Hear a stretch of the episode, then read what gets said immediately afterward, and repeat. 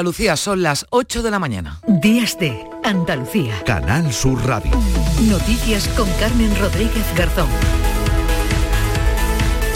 Este sábado llega Domingos, así se llama la nueva borrasca que viene acompañada de fuertes vientos y por este motivo a las 9 de la mañana se van a activar avisos amarillos en Almería y en Granada, a las 4 de la tarde en Málaga y a las 6 en la costa almeriense pasa a ser naranja por fenómenos costeros que pueden dejar olas de hasta 4 metros. El delegado de la Agencia Estatal de Meteorología en Andalucía, Juan de Dios del Pino, así nos lo explicaba. Se notará también evidentemente el viento de, domingo, sobre todo, ¿eh? se va a notar en, Andalucía, pero vamos, no, no es digamos de las dimensiones de la, anterior, ¿no? de Cerán, ¿no? En este caso afectará también como la anterior, sobre todo a la provincia de, Almería, puede que también las sierras, de, las sierras altas de Jaén y de Granada, ¿no?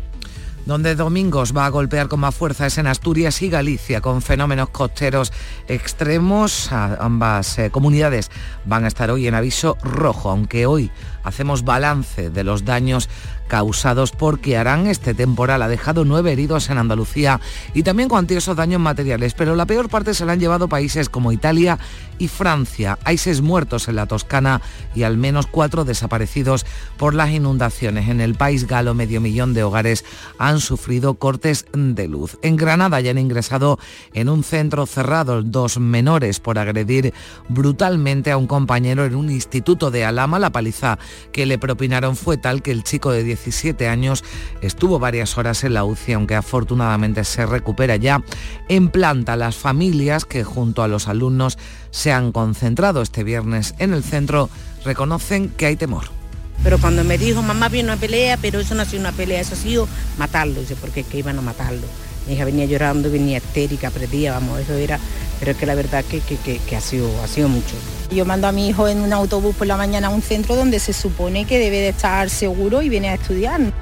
También en Granada, otro menor ha ingresado en un centro acusado de violar a una niña de 14 años en Salobreña la pasada noche de Halloween y el jurado popular ha declarado culpable al acusado de matar y descuartizar en la localidad sevillana de Estepa a la joven de 17 años Rocío Caiz, con la que había mantenido una relación sentimental. Tanto la acusación popular como la Fiscalía solicitan la prisión permanente revisable. La abogada de la familia celebraba el fallo unánime del jurado. Lo importante era en este caso el asesinato, se ha acreditado la alevosía y la agresión sexual a la que se sometió a Rocío. Lo importante, aparte de la votación, que hay muchos delitos que han sido por unanimidad, lo importante es que igualmente se han acreditado las dos agravantes que veníamos manteniendo, tanto la de parentesco como la de género.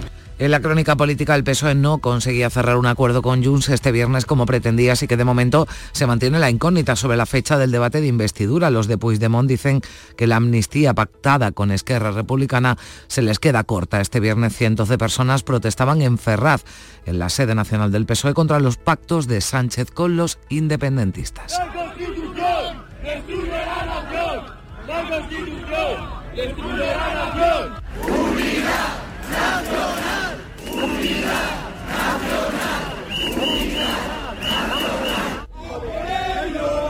Y desde Andalucía, Juanma Moreno ha exigido que nuestra comunidad reciba el mismo trato que se va a dar a Cataluña y que se traduciría en 17.800 millones de euros. Son las cuentas que hacen desde el Gobierno autonómico. Andalucía no tiene un problema de deuda, apuntaba el presidente, pero sí de infrafinanciación.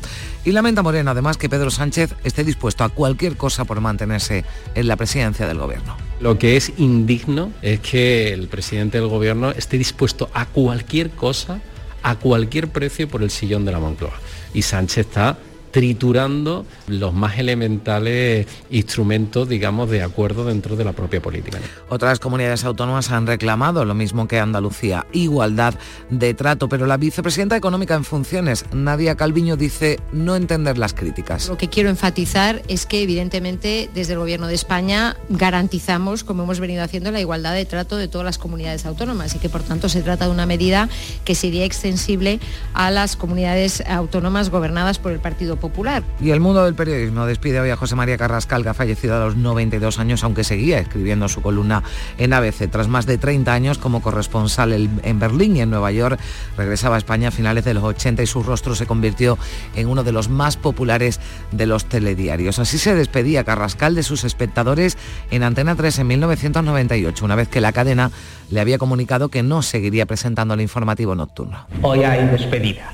Mañana marcho de vacaciones, pero al regreso ya no estaré aquí.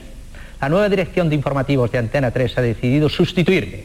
No les digo adiós porque nos encontraremos en cualquier revuelta del camino y nos saludaremos como lo que hemos llegado a ser, como viejos amigos. En el tiempo de deporte les contaremos que el Granada podría perder en los despachos su pase a segunda ronda de la Copa del Rey. Ganó 0-3 a la Rosa, pero alineó al portero de filial y el conjunto gallego ha impugnado el partido alegando alineación indebida. Tras la Copa vuelve la Liga con la disputa de la jornada decimosegunda que comenzaba anoche con una derrota del Atlético de Madrid en Las Palmas por 2 a 1. Hoy Betis, Mallorca y Celta Sevilla, los partidos de los equipos andaluces. Ya mañana el Granada visita al Valencia y la Unión Deportiva Almería al Deportivo Alavés. 8 de la mañana y 6 minutos comenzamos. Tenemos Super Sábado en la gran jugada de Canal Sur Radio. Juegan Betis Mallorca, Celta Sevilla en Primera División. En baloncesto, el Unicaja de Málaga se enfrenta al Obradoiro en Liga ACB y en Primera Federación tenemos Recre San Fernando, Linares Algeciras e Intercity Sanluqueño. Y todo te lo contamos en la gran jugada de Canal Sur Radio con Jesús Márquez. Este sábado, Super Sábado, desde las 3 de la tarde. Contigo somos más Canal Sur Radio. Contigo somos más Andalucía. Días de Andalucía. Canal Sur Radio. Noticias con Carmen Rodríguez Garzón. Llega este sábado a mediodía una nueva borrasca Andalucía, se llama Domingos, trae lluvia y viento, aunque no se esperan los efectos dañinos de los dos últimos temporales de Bernard y de Kiara. La Agencia Estatal de Meteorología vuelve a activar hoy, lo hace a las 9 de la mañana, avisos por viento y fenómenos costeros en la costa de Málaga, Granada y Almería. En la provincia almeriense se elevará el aviso a naranja a partir de las 6 de la tarde por fenómenos costeros. Patricia Zarandieta, ¿qué tal? Buenos días. Buenos días. Esta nueva borrasca entra por el Atlántico, por Huelva, con lluvias débiles y aisladas este sábado y el viento será más fuerte en las sierras altas de Jaén, Granada y Almería, pero no sobrepasarán los 70 kilómetros hora, como detalla Juan de Dios del Pino, delegado de la Agencia Estatal de Meteorología en Andalucía. En este caso afectará también como la anterior, sobre todo a la provincia de Almería, puede que también las sierras norte de las sierras altas de Jaén y de Granada, ¿no? Pero no el resto de la, el resto digamos de Andalucía, no es una borrasca que trae menos impacto que, que la anterior, ¿no? También dejará precipitaciones, puede dejar algunas precipitaciones, no son muy importantes, y se espera un nuevo frente para el jueves próximo, marcando un otoño con numerosas lluvias tras un periodo de sequía. Llega esa nueva borrasca mientras en Andalucía aún nos estamos recuperando de la anterior que ha dejado tras de sí más de 400 incidencias y nueve personas heridas, seis en Almería, dos en la provincia de Granada y otra en Jaén. En Almería, dos de los seis heridos continúan ingresados en la UCI del Hospital Torre Cárdenas, un operario de la construcción que manejaba una grúa en una obra y le impactó el bloque de paneles de yeso que manejaba y una mujer de 64 años que esperaba el autobús en una marquesina que se vino abajo tras caerle encima una palmera en pleno centro de la ciudad. Y en Granada necesitaron asistencia sanitaria un camionero en Guadix golpeado por la puerta de su vehículo debido a la fuerza del viento y un jinete por una caída en Capileira. El temporal ha provocado daños importantes en invernaderos de la costa tropical. Los agricultores se esfuerzan hoy en asegurar las estructuras de estas instalaciones ante la llegada de la nueva borrasca. Y en la costa el temporal ha causado destrozos en la playa de la Rábita en Albuñol y ha creado un escalón de más de un metro de altura en Playa Granada, en Motril. Además, en Jaén, una señal de tráfico caía sobre una vía andante que tuvo que ser evacuada al Hospital Neurotraumatológico. Y en Huelva se va a talar la palmera de la Plaza Quintero Báez con 130 años de existencia. Los expertos han comprobado que tras el último temporal quedó dañada y no se puede garantizar la seguridad en la zona. ¿Qué harán? Deja en España una mujer fallecida e incontables destrozos a causa del fuerte viento. La entrada hoy de domingos mantendrá al menos por dos días más la flota gallega amarrada por fenómenos costeros extremos. María Luisa Chamorro, buenos días. Muy buenos días y esta situación se prolonga ya por dos semanas. También este sábado ocurre lo mismo en Asturias y esto en plena campaña de captura del marisco de cara a las fiestas navideñas. Las dos comunidades tienen hoy aviso rojo, el máximo por vientos extremos y olas que podrían alcanzar hasta los 8 metros en algunos puntos del litoral gallego. La mayor parte del país va a tener, va a tener hoy y mañana avisos amarillos por lluvias y viento, así que el fin de semana se presenta para estar resguardados. Y al menos 12 personas han muerto en Europa por el impacto de esa borrasca que harán que ha dejado daños millonarios en medio continente por las inundaciones y por el viento. Más de medio millón de hogares en Francia se han quedado sin luz. Pero la peor parte de los efectos de este gigantesco ciclón extratropical, el más virulento de los últimos tiempos en Europa Occidental, se la ha llevado Italia con seis personas fallecidas y cuatro desaparecidas en la zona de la Toscana, que ha sido declarada zona de emergencia. Dos personas han muerto en Francia, dos en Bélgica y otra en Países Bajos. Ciarán ha mantenido en alerta durante dos días a media docena de países, ha causado decenas de heridos y ha obligado a cancelar cientos de vuelos y a suspender o modificar servicios ferroviarios. En Francia, como dices, hasta un millón de hogares se quedaron ayer sin suministro Y miramos a Valencia porque medios terrestres y aéreos intentan controlar el avance de las llamas en el incendio forestal que comenzaba el jueves en Montichelvo. El fuego ha arrasado casi 2.600 hectáreas, obligando a desalojar y confinar varios municipios de la zona Manuel Vicente. El incendio alcanza un perímetro de 38 kilómetros y aunque las condiciones meteorológicas siguen siendo adversas, se ha logrado que el fuego no haya pasado a la provincia de Alicante y a la sierra de Mariola. La evolución de las llamas ha obligado a desalojar a unas 850 personas de cinco municipios, mientras que otras 6.000 están confinadas. Alrededor de 300 efectivos participan en el dispositivo de extinción, cuyo director José Miguel Basset ve algunos factores positivos. Ahora mismo el incendio lo tenemos... Eh, estamos, no está estable, pero está más tranquilo que lo ha estado estos días anteriores. Por lo menos hemos conseguido que, los, frentes que tenemos abiertos eh, tener posicionado personal y de manera segura, con lo cual esto es importante. De hecho, la previsión meteorológica atisba una mejora que puede permitir hoy incorporar un mayor número de medios aéreos.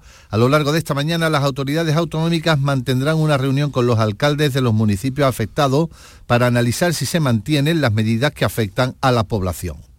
El viento que nos ha afectado esta semana tiene una parte muy positiva porque aumenta la producción de electricidad eólica y bajan los precios de la luz. Hoy el precio medio para quienes tienen tarifa regulada pulveriza su mínimo anual y se sitúa en un euro y medio el megavatio hora entre las 3 y las 4 de la tarde el megavatio que se consuma saldrá gratis sin contar peajes y cargos y desde las 11 de la mañana a las 6 de la tarde ese coste se va a situar por debajo del euro. Y todo esto se produce después de que se haya disparado la producción de energías renovables. La parte más positiva de esas últimas borrascas de viento la encontramos en la provincia de Cádiz, donde los parques eólicos han aprovechado para generar energía eléctrica. Aunque más viento no significa más producción, la fuerza de los últimos temporales ha obligado incluso a parar hasta los aerogeneradores, como ha explicado Juan José Marín, que es jefe de planta de energías eólicas del Estrecho. Unos 115, unos 120 kilómetros hora, ahí no hay turbina que produzca, depende del diseño de cada una.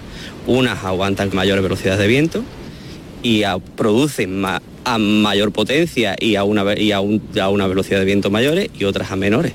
Nos situamos en Granada, ha abandonado la UCI, ha pasado a planta al menor, agredido en un instituto en Alama, mientras los dos detenidos han ingresado en un centro de menores. Eh, como decimos, la víctima de 17 años ya está en planta, ha pasado más de 24 horas en cuidados intensivos. El joven tuvo que ser trasladado en helicóptero desde el instituto hasta el centro después de recibir una brutal paliza. Dos de sus compañeros de entre 15 y 17 años han sido detenidos. Están acusados de lesiones e ingresados ya en un centro por orden judicial Así describía una compañera del instituto lo ocurrido. Pues fue una pelea y una agresión bastante grande. Fueron animales con él. Sinceramente yo cuando lo vi a mí se me cayó el alma porque es un amigo. Eh, a todo el mundo lo quiere, es muy bueno, nunca ha estado en pelea. Y cuando veo una agresión así, que aquí nunca ha pasado eso, pero una agresión de animales no se hace porque es que lo hicieron con él lo que quisieron. Brutal el testimonio. La Guardia Civil todavía mantiene la investigación abierta y no descarta nuevas detenciones. Y también en Granada otro menor ha ingresado en un centro cerrado acusado de violar a una niña de 14 años en Carra Maldonado. En este caso tiene 17 años, ha sido detenido en Salobreña y ha ingresado en un centro cerrado acusado por la Fiscalía de Menores de un delito de agresión sexual a una niña de 14 años. La agresión ha ocurrido durante la noche de Halloween en un parque de Salobreña y ha sido denunciada ante la Guardia Civil por la familia de la niña. La menor fue reconocida en el Hospital Santa Ana de Motril esa misma noche. Y este viernes hemos conocido el veredicto en el caso de la muerte de la joven Rocío Caiz ocurrido en Estepa, en Sevilla, en 2021. El jurado popular ha declarado culpable al acusado con el que la chica había mantenido una relación sentimental. Cuéntanos, Javier Moreno.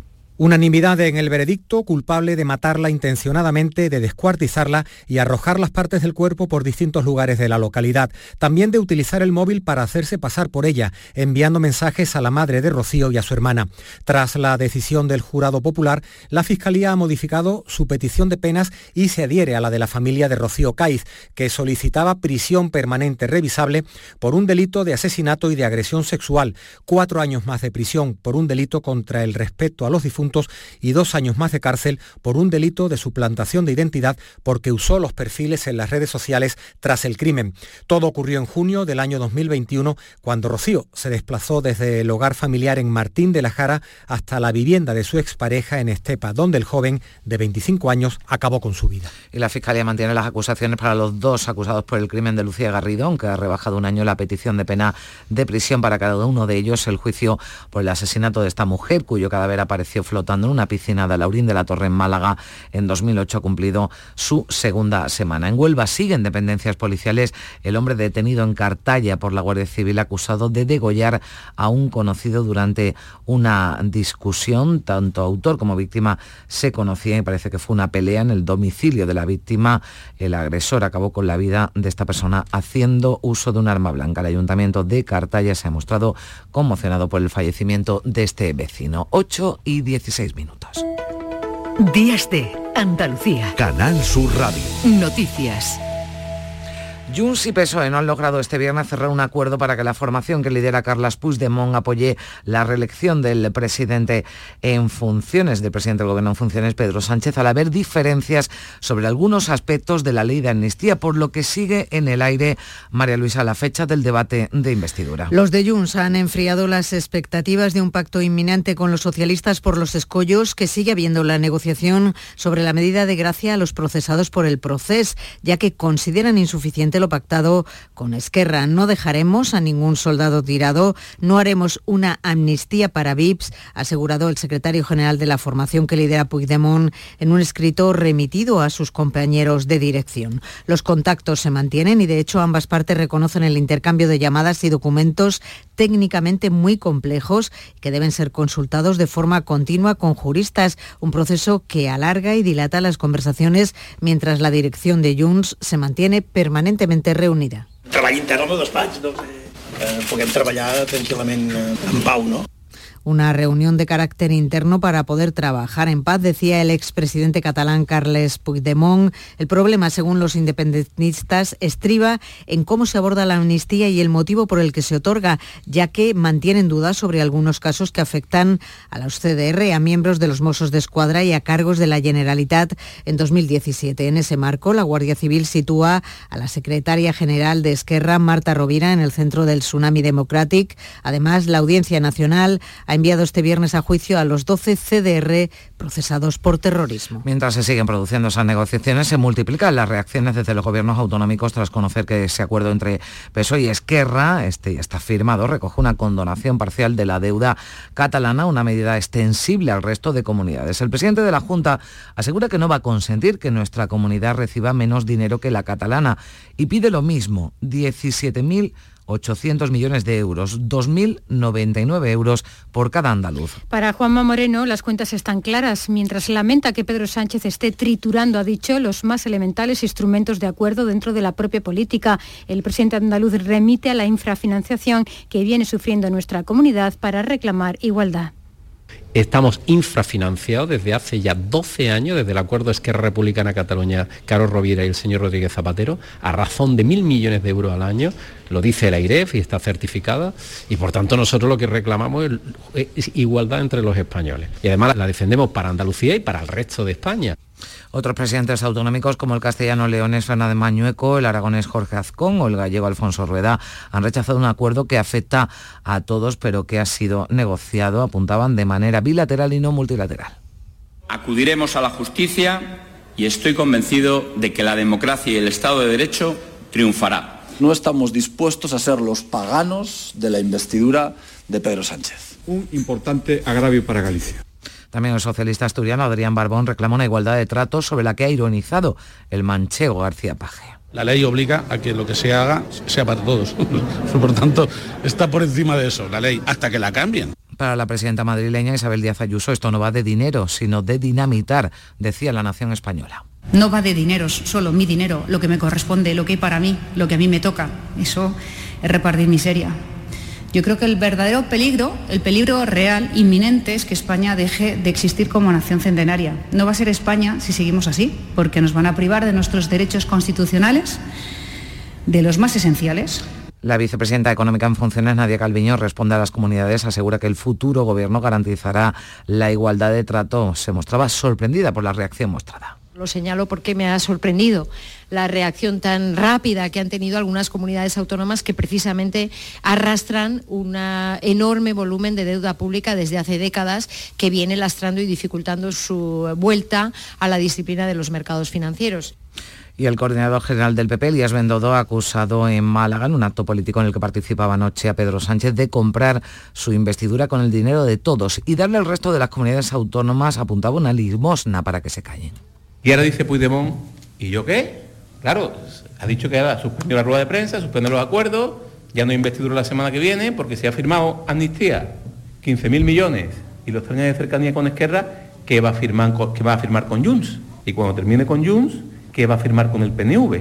Y lo que más me preocupa a mí, lo reconozco aquí, ¿qué va a firmar con Bildu? Y una persona ha sido detenida por intentar saltarse el cordón policial desplegado en la calle Ferraz de Madrid, donde se sitúa la sede del PSOE durante la concentración en la tarde de este viernes para protestar por el acuerdo de los socialistas con Esquerra y la futura ley de amnistía de cara a la investidura de Pedro Sánchez. Alrededor de un millar de personas han protestado en una convocatoria que con el lema No a la amnistía surgió en las redes sociales. Los manifestantes portaban banderas de España y lanzaron gritos como Pedro Sánchez a prisión o España es una y no 51.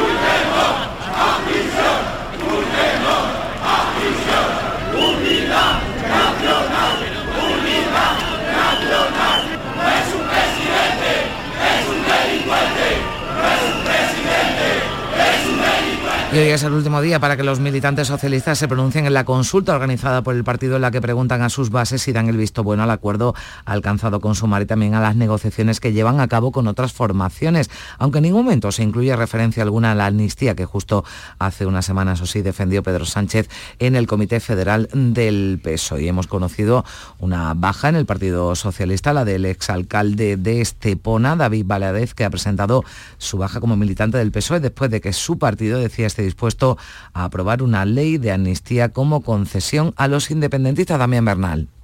Baládez, regidor esteponero entre 2008 y 2011 y secretario general del partido en esta localidad durante 12 años, pone fin a 28 años de militancia porque dice que en política no todo vale para aferrarse al poder. Una ley de amnistía que entiendo que supone una enmienda a la que ha sido la historia de un partido centenario. Da este paso con dolor, pero después de meditarlo mucho, porque asegura que el PSOE pisotea la igualdad y acaba con sus principios. Respecto a la consulta a la militancia, Baládez asegura que es una burda pantomima.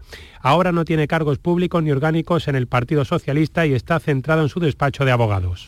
El paro ha subido en Andalucía en 7.400 personas en el mes de octubre. Se atribuye ese incremento en parte a la finalización de contratos en el sector servicios. Subió el desempleo además en España en casi 37.000 personas, tercer repunte consecutivo, aunque eso sí sigue creciendo la cifra de afiliados a la seguridad social. En la crónica internacional, los ministros de Exteriores de siete países árabes se van a reunir hoy en Jordania con el dirigente estadounidense Anthony Blinken para informarle de forma unificada de la la posición árabe respecto a la guerra en Gaza. Hasta ahora la mediación norteamericana no ha fructificado. Manuel Vicente. El jefe de la diplomacia norteamericana se va a reunir con sus homólogos de Jordania, Egipto, Arabia Saudí, Emiratos Árabes Unidos y Qatar, así como con el secretario general de la Organización para la Liberación de Palestina. La intención es buscar todos los medios posibles para frenar el grave deterioro que amenaza la seguridad de toda la región, una vez que Israel haya rechazado el alto el fuego que busca Estados Unidos. El primer ministro israelí Benjamín Netanyahu asegura que continuará la ofensiva mientras la tregua no incluya la liberación de los rehenes. Mientras tanto, su ejército ha confirmado haber atacado una ambulancia que estaba siendo utilizada por Hamas en una zona de combate. En relación con este episodio, el secretario general de la ONU, Antonio Guterres, ha afirmado sentirse horrorizado y ha vuelto a insistir en su petición de un alto el fuego humanitario. Más de 9.000 palestinos han muerto desde que comenzó la ofensiva israelí sobre la franja de Gaza, de los que cerca de 4.000 serían menores de edad según el Ministerio de Sanidad gazatí. Días de Andalucía. Canal Sur Radio. Noticias. Tras la Copa vuelve la Liga, comenzaba anoche con una derrota del Atlético de Madrid Las Palmas por 2 a 1. Carlos Gonzalo, buenos días. Hola, ¿qué tal? Pues tras la Copa del Rey, ayer viernes comenzaba la jornada número 12 de Liga en Primera División con el Las Palmas Atlético de Madrid. Pues bien, hoy segundo acto con dos partidos en los que hay representación andaluza, Betis Mallorca y Celta Sevilla. En el Real Betis un nombre propio, el de Nabil Fekir. Ha vuelto a entrar en una convocatoria desde que cayera lesionado allá por el mes de febrero. También entraron Y Borja Iglesias. Este es su entrenador, Manuel Pellegrini. Bueno, Nabil está bien, físicamente ya viene trabajando mucho tiempo, eh, la parte muscular tampoco ha tenido problemas las últimas semanas, lógicamente que es un tiempo importante sin, sin jugar, así que ya veremos cómo se va a ir integrando al primer equipo, pero yo creo que es muy motivador para él y una gran noticia para el plantel de que ya esté en condiciones necesitadas. El Betis Mallorca empieza a las 4 y cuarto de la tarde, nada más acabar, le toca el turno al Sevilla, que rinde visita en Balaídos al Real Cruz Celta de Vigo, sin Sergio Ramos, Fernando ni Marcao. El objetivo de Diego Alonso es sumar su primera victoria en Liga al frente del conjunto sevillista. Bueno, lo, lo, que pasa es que uno cuando está con un equipo como, como el Sevilla, que es ganador, no hay manera que cualquier competencia, ya sea Liga, Copa, Champions, Supercopa, lo que dispute, que no, que no, que no, no, se piense en ganar. Y si hubiéramos ganado todos los partidos, la urgencia iba a estar también en este fin de semana. Y la urgencia también iba a estar eh, el miércoles. Va a estar eh, en el partido contra el Betis y después cuando se vuelva. Siempre hay urgencia por poder ganar un equipo como este. Entonces eso nos permite, desde mi lugar, lo que me permite es saber, primero, saber dónde estamos. Para que las victorias lleguen tiene que haber una construcción, porque no puede solamente el ansia de ganar, no te, no te va a dar... este más posibilidades de ganar. La jornada de hoy la completan el Osasuna Girona y el Real Sociedad Fútbol Club Barcelona, con Pedri de vuelta en la convocatoria blaugrana, pero sin De Jong y con una Real Sociedad que de la mano de Imanol Alguacil se siente respetada por el Fútbol Club Barcelona. Yo creo que hace tiempo que el Barcelona nos respeta muchísimo y el Barcelona hace tiempo que cuando se enfrenta con la Real Sociedad pues, sale de otra manera. Mañana domingo a las 2 de la tarde a la vez Unión Deportiva Almería. Si Diego Alonso en el Sevilla busca la primera victoria, Gaisca Garitano tres cuartos de lo mismo, pero con la amenaza de quedarse a nueve puntos de la salvación. Vamos a jugar contra un equipo de primera división, pero bueno, eh, queríamos ver también a un equipo que crezca y vimos un equipo que, que poco a poco va cogiendo cosas y, y, bueno, también acostumbrarse a ganar, ¿no? Porque en un equipo que no ha ganado ni un día, pues da igual qué partido juegues de competición, que ganar te hace bien. A las cuatro y cuarto el Granada visitará al Valencia. El Granada, que ha visto como su rival en la Copa del Rey, el Arosa, ha impugnado la eliminatoria que perdió contra el equipo de Paco López por 0 a 3 por presunta alineación indebida del portero del Granada, Adri López. El conjunto granadino ha acudido a la ley del deporte, en vigor desde el pasado 1 de enero, y dice que la Copa es una competición profesional y que no cometió alineación indebida. Este es Manuel Ábalos, presidente de la Rosa son cosas que a nadie le gustan, ¿vale? Porque todos tenemos errores, todos... Eh, y bueno, a nosotros nos gusta, somos un club eh, creo que humilde, pero pero sí que nos gusta pues ganar los partidos en el campo de en el campo, ¿no? De, eh, en este caso, pues bueno, por defender al club no nos queda otra que, que hacer lo que da, porque si no lo hacemos seguramente yo me tengo que marchar del del pueblo. Mañana también Villarreal Atleti de Bilbao y Real Madrid Rayo Vallecano. Para el lunes queda el Getafe Cádiz. En Primera Federación hoy se juegan el Antequera Recreativo, Granada Recreativo de Huelva San Fernando, Intercity Salduqueño y Linares Algeciras. Tras el periplo de las selecciones nacionales hoy vuelve la Liga Femenina. Los partidos para las nuestras serán Betis Atleti de Bilbao, Valencia Sporting de Huelva, Granada Levante Las Planas y Fútbol Club Barcelona Sevilla. El próximo día 7 de este mes arranca la Billie Jean King Cup de tenis en Sevilla. Ayer se pudo escuchar a la directora del torneo, la excenista Conchita Martínez. Contenta de tener el, mejor torneo por equipos del mundo, la, Copa del Mundo por equipos. Eh, muy feliz de, bueno, de que la Junta de Andalucía pues, haya apostado fuerte por, el tenis, por ver las mejores raquetas mundiales.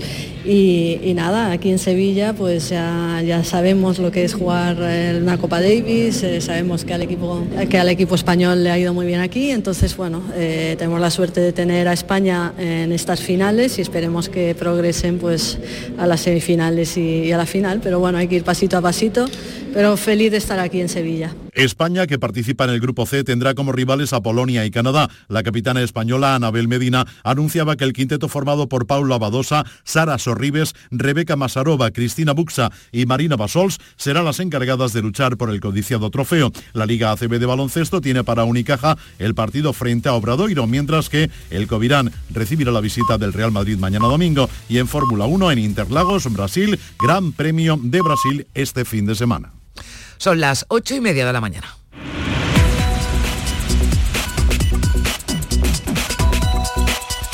Y a esta hora, como siempre, le damos un repaso a lo más destacado de la actualidad de este sábado 4 de noviembre. Lo hacemos en titulares con Manuel Vicente. ¿Qué tal? Buenos días. Muy buenos días. Una nueva borrasca llega hoy a Andalucía, aunque no se espera que tenga efectos tan dañinos como los dos últimos temporales. La Agencia Estatal de Meteorología vuelve a activar desde las 9 de la mañana avisos por viento y fenómenos costeros en Málaga, Granada y Almería. La última borrasca deja en Andalucía nueve personas heridas y más de 400 incidencias. En toda Europa los efectos del temporal alcanzan daños millonarios y el número de víctimas mortales se eleva a 12. Arden casi 2.600 hectáreas en un incendio forestal en la provincia de Valencia. El fuego, el fuego surgido en Montichelvo ha obligado al desalojo de casi un millar de personas y al confinamiento de otras 6.000. El precio de la electricidad marca hoy su mínimo anual con un euro y medio por megavatio hora. Entre las 3 y las 4 de la tarde será gratis y desde las 11 de la mañana a las 6 de la tarde se sitúa por debajo de un euro. Sale de la UCI el joven víctima de una paliza en un instituto de Alama de Granada. Los dos detenidos por la agresión han ingresado en un centro cerrado de menores por decisión judicial. Satisfacción en las acusaciones particulares por el veredicto de culpabilidad por el asesinato de Rocío Caiz. El jurado popular ha declarado al acusado culpable de asesinato y de agresión sexual por matar y de y descuartizar a la chica en Estepa, Sevilla, en 2021. Diferencias sobre la ley de amnistía impiden el acuerdo entre PSOE y Junts. El partido que lidera Carles Puigdemont ve insuficientes los términos del pacto de los socialistas con Esquerra Republicana. Y fallece a los 92 años en Madrid el periodista y escritor José María Carrascal. Desarrolló una amplia trayectoria profesional alcanzando su mayor popularidad en los años 90 al presentar el informativo nocturno de Antena 3 Televisión. Pues son algunos de los asuntos que les estamos contando aquí en Canal Sur Radio, en Radio Andalucía Información, pero también miramos a los eh, temas, a las noticias que llevan en sus portadas los periódicos este sábado. Manolo. El proceso de investidura de Pedro Sánchez está en todas las eh, primeras páginas, en sus titulares más destacados, así que mencionamos tan solo uno de ellos. En el diario ABC se dice Puigdemont tensa al PSOE y juega con la investidura. En clave económica, el diario El País destaca que el mercado laboral resiste gracias al tirón de contratos en la educación. Y en el diario El Mundo leemos que el gobierno planea una reforma para poder trabajar y cobrar el paro al mismo tiempo. En cuanto a los eh, periódicos de difusión online, destacamos un titular en el diario elconfidencial.com. Génova pide a sus varones mantener filas y que no se acojan a la quita de la deuda. Buenos días. El número premiado en el sorteo del cuponazo celebrado ayer ha sido 18.481 18481. Serie 29. Puedes consultar el resto de los números premiados en juegos11.es. Hoy tienes una nueva oportunidad con el sueldazo del fin de semana. Disfruta del día. Y ya sabes, a todos los que jugáis a la 11, bien jugado. Buenos días. En el sorteo del Eurojackpot de ayer, la combinación ganadora ha sido 6, 21, 23, 31, 39, soles 1 y 5. Recuerda, ahora con el Eurojackpot de la 11, todos los martes y viernes hay botes millonarios. Disfruta del día. Y ya sabes, a todos los que jugáis a la 11, bien jugado. Tenemos Super Sábado en la gran jugada de Canal Sur Radio. Juegan Betis Mallorca, Celta Sevilla en Primera División. En baloncesto, el Unicaja de Málaga se enfrenta al Obradoiro en Liga ACB y en Primera Federación tenemos Recre San Fernando, Linares Algeciras e Intercity Sanluqueño. Y todo te lo contamos en la gran jugada de Canal Sur Radio con Jesús Márquez. Este sábado, Super Sábado, desde las 3 de la tarde. Contigo somos más Canal Sur Radio. Contigo somos más Andalucía. Días de Andalucía. Canal Sur Radio. Noticias con Carmen Rodríguez Garzón. 8 y casi 35 minutos de la mañana nos damos una vuelta por Andalucía, por nuestras emisoras. Vamos a comprobar cómo comienza este sábado en Cádiz. Victoria de Aro, ¿qué tal? Buenos días. Hola Carmen, ¿qué tal? Buenos días. En Cádiz tenemos cielos muy cubiertos, de momento no llueve y 19 grados de temperatura. En cuanto a la prensa titular del diario de Cádiz, choque entre Partido Popular y Partido Socialista por la falta de dinero para el nuevo hospital y la voz de Cádiz en su edición digital destaca cierre provisional del sendero entre San Fernando y Chiclana por desperfectos tras los últimos temporales. En esta última localidad, por cierto, en Chiclana está nuestra previsión para hoy porque más de 700 agentes de viajes se van a dar cita en Digestión, un encuentro para abordar el presente y el futuro del sector. Gracias Vicky, vamos hasta el campo de Gibraltar, Algeciras, Ana Torregrosa, buenos días. Hola Carmen, buenos días. Aquí tenemos a esta hora 18 grados de temperatura, la máxima prevista para hoy es de 21 y hemos amanecido con los cielos totalmente cubiertos. En cuanto a la prensa, portada de Europa Sur con el siguiente titular, ocho años de internamiento para un menor por el homicidio de Jesús Maya, apuñalamiento en el barrio algecereño de La Piñera en octubre de 2022. Y este fin de semana encontramos distintas propuestas para el tiempo libre en la comarca, destacamos dos de ellas la Feria del Ibérico de los Barrios en su tercera edición y la octava ya en este caso de la Ruta de la Tapa en la línea. Y en Jerez, como comienza el sábado, Paco Méndez, buenos días. ¿Qué tal? Saludos, muy buenos días. Aquí también tenemos los cielos muy nubosos, 18 grados marca el termómetro en el centro de Jerez. La máxima prevista para hoy en la ciudad será de 22 grados. En cuanto a la prensa, Diario de Jerez lleva en portada el siguiente titular. El Ayuntamiento de Jerez podrá refinanciar el grueso de su deuda. El Gobierno tendrá que subir el ICIO, el impuesto sobre construcciones, instalaciones y obras, y revisar el callejero para pues, obtener más ingresos por impuesto de actividades económicas. En cuanto a nuestra previsión, hoy se celebra en la Real Escuela Andaluza del Arte Ecuestre el sexto concurso internacional de enganche Ciudad de Jerez. Además, se podrán visitar los museos del enganche y del arte ecuestre desde las 10 de la mañana hasta las 3 de la tarde.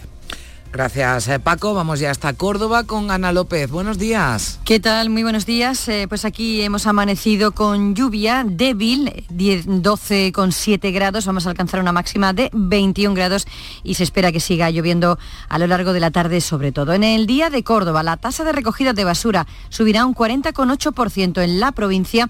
En el en Córdoba, el paro cae en los niveles previos a la gran crisis de 2008 y en el ABC, nuevo revés del gobierno al problema del agua en el norte. En cuanto a nuestra previsión, este sábado se celebra en Córdoba el primer encuentro empresarial Cofrade. Habrá exposiciones de oficios relacionados con el mundo cofrade, pero ya por la tarde la agrupación de cofradías y el ayuntamiento van a constituir la Mesa del Turismo Cofrade a las seis. Vamos ya también de Córdoba hasta Sevilla. Saludamos a Javier Moreno. ¿Qué tal, Javier? Buenos días. Hola, Carmen. ¿Qué tal? Buenos días. Calles mojadas. Me ha sorprendido. Pensaba que iba a llover un poco más tarde. Va a hacerlo durante todo el día. 16 grados a esta hora en Sevilla. Alcanzaremos los 22 titulares de portada en Diario de Sevilla. El tranvía llegará a Nervión en febrero, pero sin nuevos trenes. Y en ABC, el cese del director de arte contemporáneo enerva al sector. La fotografía de portada de este diario de ABC. Los veladores ilegales acosan a los monumentos de Sevilla y en previsiones hoy vamos a conocer los detalles del proyecto de rehabilitación de la Casa Cernuda. Los va a presentar el alcalde de la capital, José Luis Sanz. Bueno, la próxima vez te aviso, Javier, cuando venga por aquí a esa hora para que no te sorprenda. Para que no me sorprenda, Porque sí. a mí sí me ha cogido la lluvia llegando, llegando aquí. Vamos hasta Málaga, María Ibáñez, buenos días. ¿Qué tal? Buenos días. Amanecemos pues con los cielos completamente despejados en la capital. A esa hora tenemos 14 grados de temperatura, vamos a alcanzar los 24. Parece que las lluvias llegan esta tarde al interior de la provincia y a la capital podrían llegar esta noche. En cuanto a la prensa, la foto de portada de la opinión de Málaga es para el cartel que anuncia la 27 edición del Festival de Málaga. Elementos como el paisaje y la gastronomía local se mezclan en el cartel anunciador de la 27 edición del Festival de Cine en Español de Málaga que se celebrará del 1 al 10 de marzo de 2024. En el diario Sur, Málaga encabeza la subida del empleo en España. Octubre acaba con 3.155 parados más por el cierre de hoteles y negocios de temporada. Y en el Málaga hoy el crimen de Lucía Garrido queda pendiente del veredicto del jurado. El fiscal pide 24 años de cárcel para el exmarido de la víctima. Y en cuanto a previsiones, dos citas. Mocrinejo que reúne hoy a 140 músicos, cantantes y bailarines de nuestra provincia en el tercer certamen de jóvenes clásicos en vivo y la Feria de las Orquídeas de Estepona, que también es un estupendo plan para pasar con la familia y de paso pues comprar esas fabulosas eh, flores. Gracias, María. Como comienza el día en Huelva, Vicente Díaz, ¿qué tal? Hola Carmen, buenos días. Pues aquí los cielos están nublados y la temperatura se sitúa en 17 grados y los termómetros alcanzarán una máxima de 20 grados.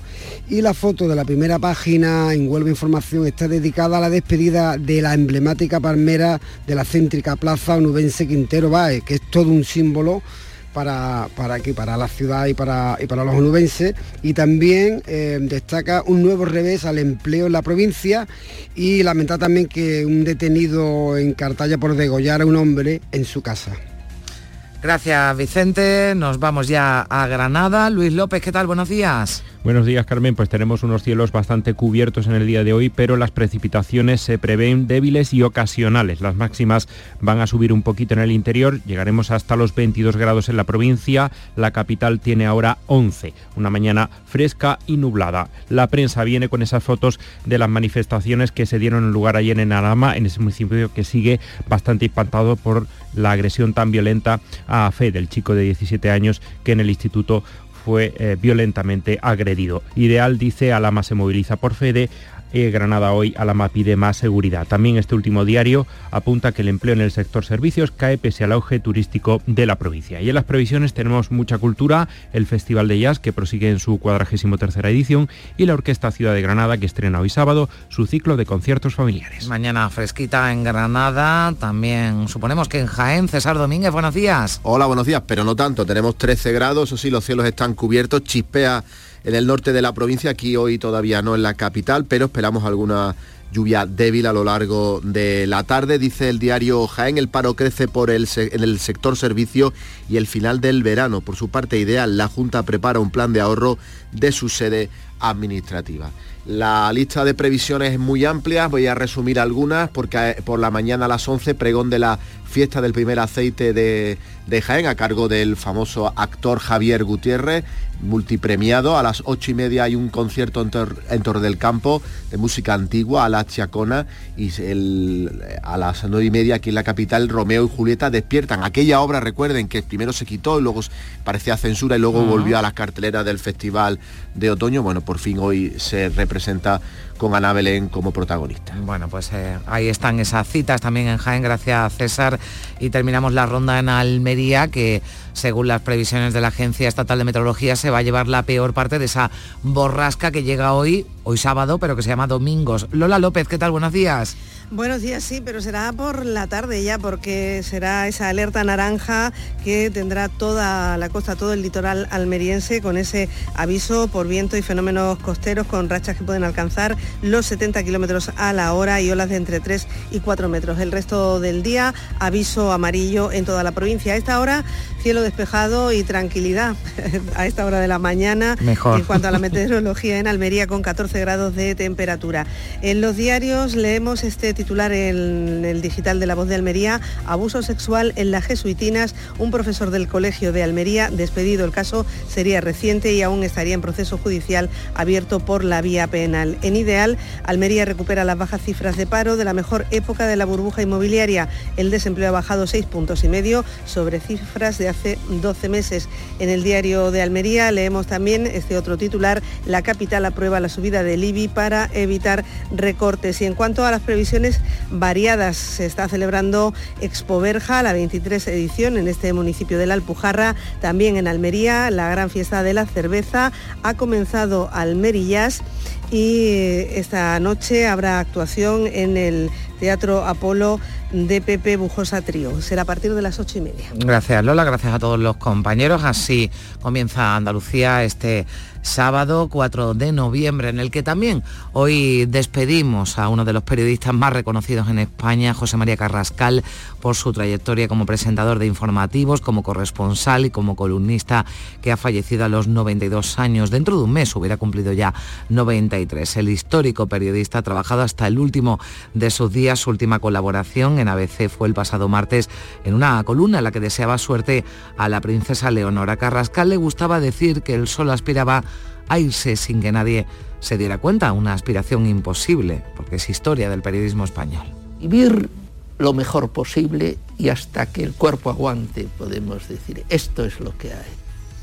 Su rostro se hizo popular en los hogares españoles en la década de los años 90 por su peculiar estilo como presentador de informativos en unos años en los que las televisiones privadas se empeñaron en arrebatarle el monopolio de la televisión española. Para ello abandonó su corresponsalía en Estados Unidos, pero de allí se trajo fórmulas que hasta la fecha no se habían abordado. Así que descanse en paz. Decimos adiós a José María Carrascal. Son las 9 menos cuarto. Llega la información local. Días de Andalucía. Canal Sur Radio Sevilla. Noticias. Con Javier Moreno. Saludos, buenos días. Calles mojadas en Sevilla con la entrada de la nueva borrasca, aunque ha llovido débilmente y lo puede hacer a lo largo del día. La familia de Rocío Caiz puede descansar a pesar del dolor tras el veredicto del jurado popular que ha declarado culpable al acusado de matar y descuartizar en Estepa a la joven de 17 años en junio de 2021. Se acredita que hubo alevosía, que hubo agresión en este crimen. María José Atoche es la abogada de la familia de Rocío darle en este caso bueno las gracias a todos los que a, todos los miembros del jurado que lo han hecho ya os digo de una manera encomiable han sido rápidos eficaces y lo han hecho bastante bien y por supuesto esto es un descanso para la familia de Rocío Enseguida vamos con los detalles de ese veredicto. Hoy vamos a conocer además los detalles de un proyecto, el de rehabilitación, de puesta en valor de la casa de Luis Cernuda. Lo va a presentar el alcalde de Sevilla, José Luis Sanz. Hay normalidad, tráfico fluido en las carreteras de, la capital y de la, de la provincia. Hoy, como decimos, vamos a tener cielos cubiertos.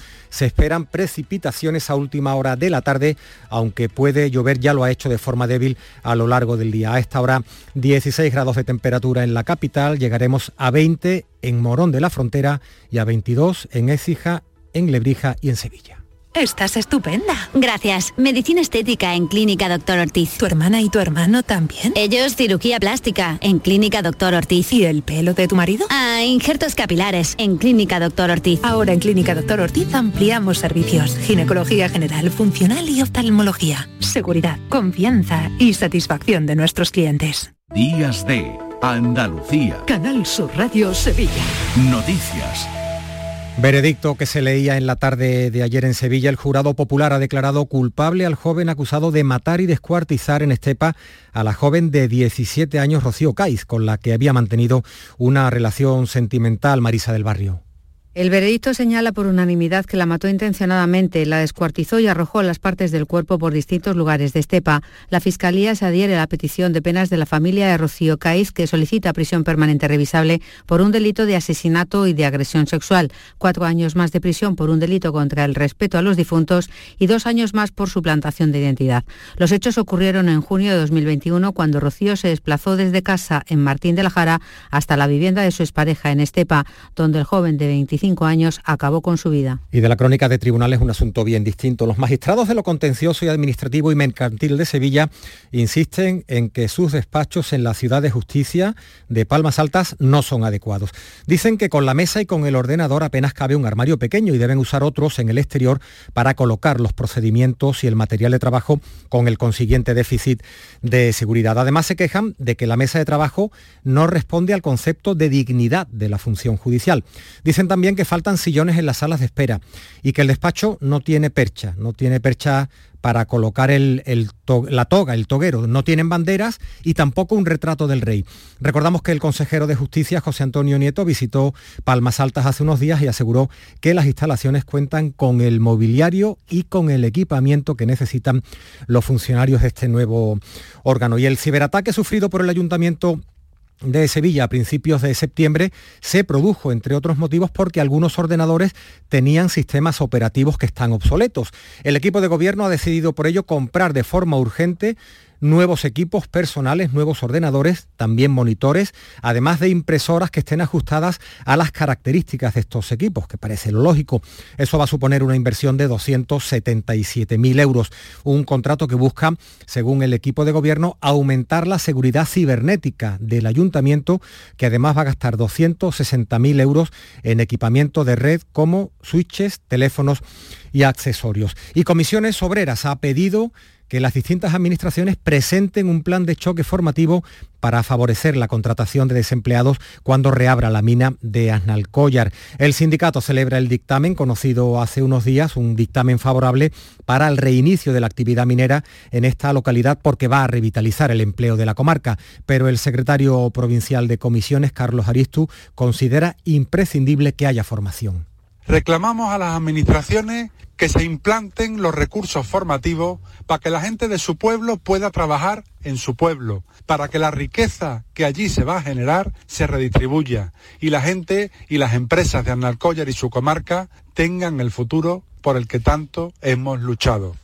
Más asuntos. La Feria del Libro de Sevilla coge este sábado una conversación entre la cineasta sevillana Laura Ochman y Cristina Linares sobre el libro El tejido de los sueños de Remedios Varo. También se dan cita dos escritores peruanos, Santiago Roncayolo y Fernando Iwasaki, que van a disertar sobre el puente literario que cruza el Atlántico. Esto como parte de Hispalit, el Festival del Libro en lengua española que se celebra en el marco de esta feria. Además, entre las presentaciones, la del libro Los viajeros de Occidente de la sevillana Eva Díaz Pérez. El director Rafael Jurado valora así el éxito que ha tenido el programa de actividades y la presencia de más de un centenar de autores sillas completas y ves que hay una fila de dos, tres personas que están de pie escuchando lo que se habla, porque eso demuestra el verdadero interés por la lectura y por lo que hacemos en la feria. Cuando tú ves que tienes 40 personas sentadas y que hay 40 más de pie alrededor escuchando, es porque la lectura sigue interesando. Y en Fibes vamos a seguir pendientes hasta mañana del Congreso Internacional de Belenistas, Franciscus 1223-2023, con el que se conmemoran los 800 años del primer Belén que montó San Francisco de Asís en una cueva de Italia. Un congreso que lleva aparejada una importante exposición en Caja Sol y una feria de arte y escultura y que va a tener un impacto económico en la ciudad de más de un millón de euros, según los organizadores. El vicepresidente del evento y presidente de la Asociación de Belenes de Sevilla, Antonio ha recordado la importancia de la actividad, por lo que supone de defensa también del patrimonio cultural. En estos 800 años ha tenido un, grandísimo desarrollo, hoy ya en día también se hacen incluso eh, imágenes o figuras de Belén en 3D, con lo cual estamos en la punta de la tecnología. En total el Congreso pues, rondará eh, en cuanto a repercusión económica aproximadamente en un millón y medio de, euros, lo cual para, para esta ciudad yo creo que es muy importante. ¿Ya conoces las lavadoras Nevir? Lavadoras de hasta 12 kilos con motor inverter y etiqueta energética clase A. Porque Nevir siempre piensa en el ahorro de la factura de la luz. Con las lavadoras Nevir podrás esterilizar la ropa deportiva y disfrutar de su velocidad de centrifugado y sus tres modos de lavado rápido. Si no la tienes aún, ve ya por tu lavadora Nevir. Vamos también con la información del deporte. ¿Qué tal, Carlos Gonzalo? Buenos días. Hola, ¿qué tal? Después del trámite de la Copa del Rey para Betis y Sevilla, hoy vuelve la liga para ambos. En el caso del Real Betis, a las 4 y cuarto reciben al Benito Villamarín al Mallorca que dirige Javier Aguirre. Y lo hace con la vuelta de Nabil Fekir a una convocatoria tras superar una lesión que le ha tenido de baja desde febrero pasado. También vuelven Yusuf Sabali y Borja Iglesias. Por su parte, el Sevilla buscará la primera victoria de la era Diego Alonso en Balaídos ante el Celta a partir de las seis y media de la tarde. No ha viajado Sergio Ramos, eh, ni tampoco Marcao ni Fernando, mientras que Dimitrovic ya está recuperado. Y hoy a las 5 en baloncesto, el Betis Basket visita la cancha del Valladolid. Les contamos también que ya se puede visitar en la catedral la exposición San Fernando, el que más teme a Dios. Conmemora el 775 aniversario de la restauración del culto cristiano, uno de los acontecimientos más importantes en la ciudad. Entre las piezas más destacadas, la espada lobera del rey o la Virgen, que dicen lo acompañaba en sus batallas. Una exposición que además se complementa con una experiencia inmersiva. A través de unas gafas de realidad virtual, podemos adentrarnos en el cuadro que plasma los últimos momentos de la vida del Rey Santo, una experiencia que ha vivido el arzobispo José Ángel Saiz Meneses y que contaba así. Es volver siglos atrás en la historia y entrar ahí en la cámara de, en el momento del traspaso a la casa del Padre por parte de San Fernando y también pues es esa conjunción de, de historia, de arte, de cultura, de nuevas tecnologías que nos ayuda pues a, actualizar eh, esos momentos, esa historia. El llamador. Los lunes a las 10 de la noche. Bueno, y el Consejo de Hermandades y Cofradías ha entregado ya a las hermandades los datos del conteo de nazarenos de la Semana Santa 2023 que van a servir para recalcular los tiempos de paso por la carrera oficial. El Consejo grabó todos los cortejos y con esas imágenes ha ido contando el número de nazarenos, de acólitos y de acompañantes que pasaron por ese punto. En general, hay un incremento significativo de los nazarenos en cada día que va a ser estudiado y analizado en las mesas de trabajo de cada jornada. No se incluye el sábado santo por la celebración del Santo Entierro Grande. Hay algunos datos. La que menos nazarenos tuvo, la Soledad de San Buenaventura, 291 las más numerosas, 3.355, La Macarena, 2.485, La Esperanza de Triana.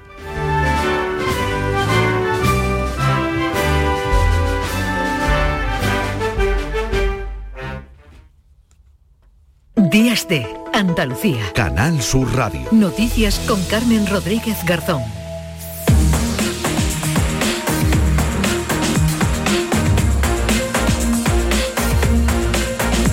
Menos 5 minutos de la mañana, aquí continuamos en Días de Andalucía, en este sábado 4 de noviembre, momento en el que le damos un repaso a lo más destacado de la actualidad de la jornada. Ya está por aquí María Luisa Chamorro, ¿qué tal? Buenos días. Muy buenos días. Una colisión entre dos turismos se ha saldado con cuatro heridos, dos hombres y dos mujeres en la 7 a la altura del Rincón de la Victoria, sentido, sentido Torrox, en Málaga. Han sido derivados al Hospital Carlos Haya. Se investigan las circunstancias de este accidente. Domingos, así se llama la nueva borrasca que ya está entrando en nuestro país y que viene acompañada de fuertes vientos. A partir de esta hora, de las 9 de la mañana, se activan avisos amarillos en Almería y Granada. A las 4 de la tarde en Málaga y a las 6 en la costa almeriense pasa a ser el aviso de amarillo a naranja por fenómenos costeros que pueden dejar olas de hasta 4 metros. El delegado de AEMET en Andalucía, Juan de Dios del Pino, nos lo explica así. Se notará también evidentemente el viento de, domingo, sobre todo, ¿eh? se va a notar en, Andalucía, pero vamos, no, no es digamos de las dimensiones de la, anterior, ¿no? De Cerán, ¿no? En este caso afectará también como la anterior, sobre todo a la provincia de, Almería, puede que también las sierras de las sierras altas de Jaén y de Granada, ¿no?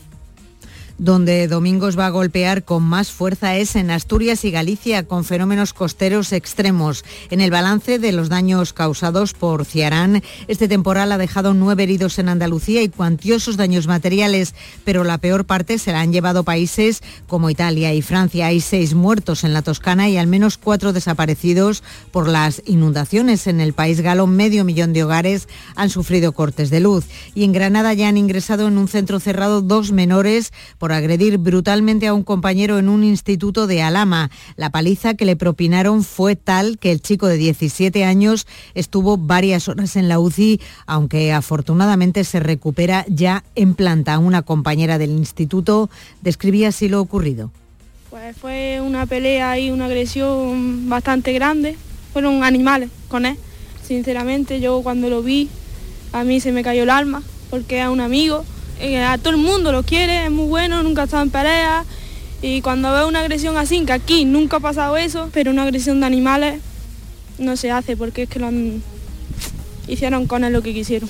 También en Granada otro menor ha ingresado en un centro cerrado acusado de violar a una niña de 14 años en Salobreña la pasada noche en Halloween y el jurado popular ha declarado culpable al acusado de matar y descuartizar en la localidad sevillana de Estepa a la joven de 17 años Rocío Caíz con el que con la que había mantenido una relación sentimental. Tanto la acusación popular como la fiscalía piden la prisión permanente revisable. La abogada de la familia celebra el fallo unánime del jurado. Darle en este caso, bueno, las gracias a todos los que a, todos los miembros del jurado que lo han hecho, ya os digo, de una manera encomiable, han sido rápidos, eficaces y lo han hecho bastante bien. Y por supuesto, esto es un descanso para la familia de Rocío.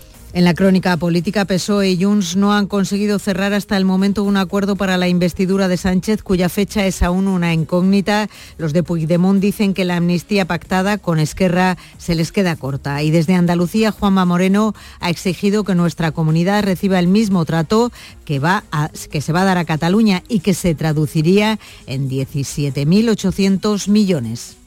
Lo que es indigno es que el presidente del gobierno esté dispuesto a cualquier cosa, a cualquier precio por el sillón de la Moncloa.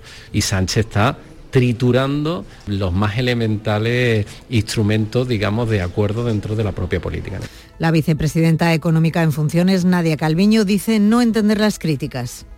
Lo que quiero enfatizar es que evidentemente desde el Gobierno de España garantizamos, como hemos venido haciendo, la igualdad de trato de todas las comunidades autónomas y que por tanto se trata de una medida que sería extensible a las comunidades autónomas gobernadas por el Partido Popular. Y una buena noticia, la localidad sevillana de Estepa se adelanta a la Navidad un año más. Esta tarde encienden las luces en un municipio en el que huele a mantecado desde septiembre. Pues sí, ya viene oliendo a mantecado, ya cada vez queda menos para que lleguen las eh, Navidades. Gracias, María Luisa Chamorro. Llegamos a las 9 de la mañana en Canal Sur Radio y en Radio Andalucía Información.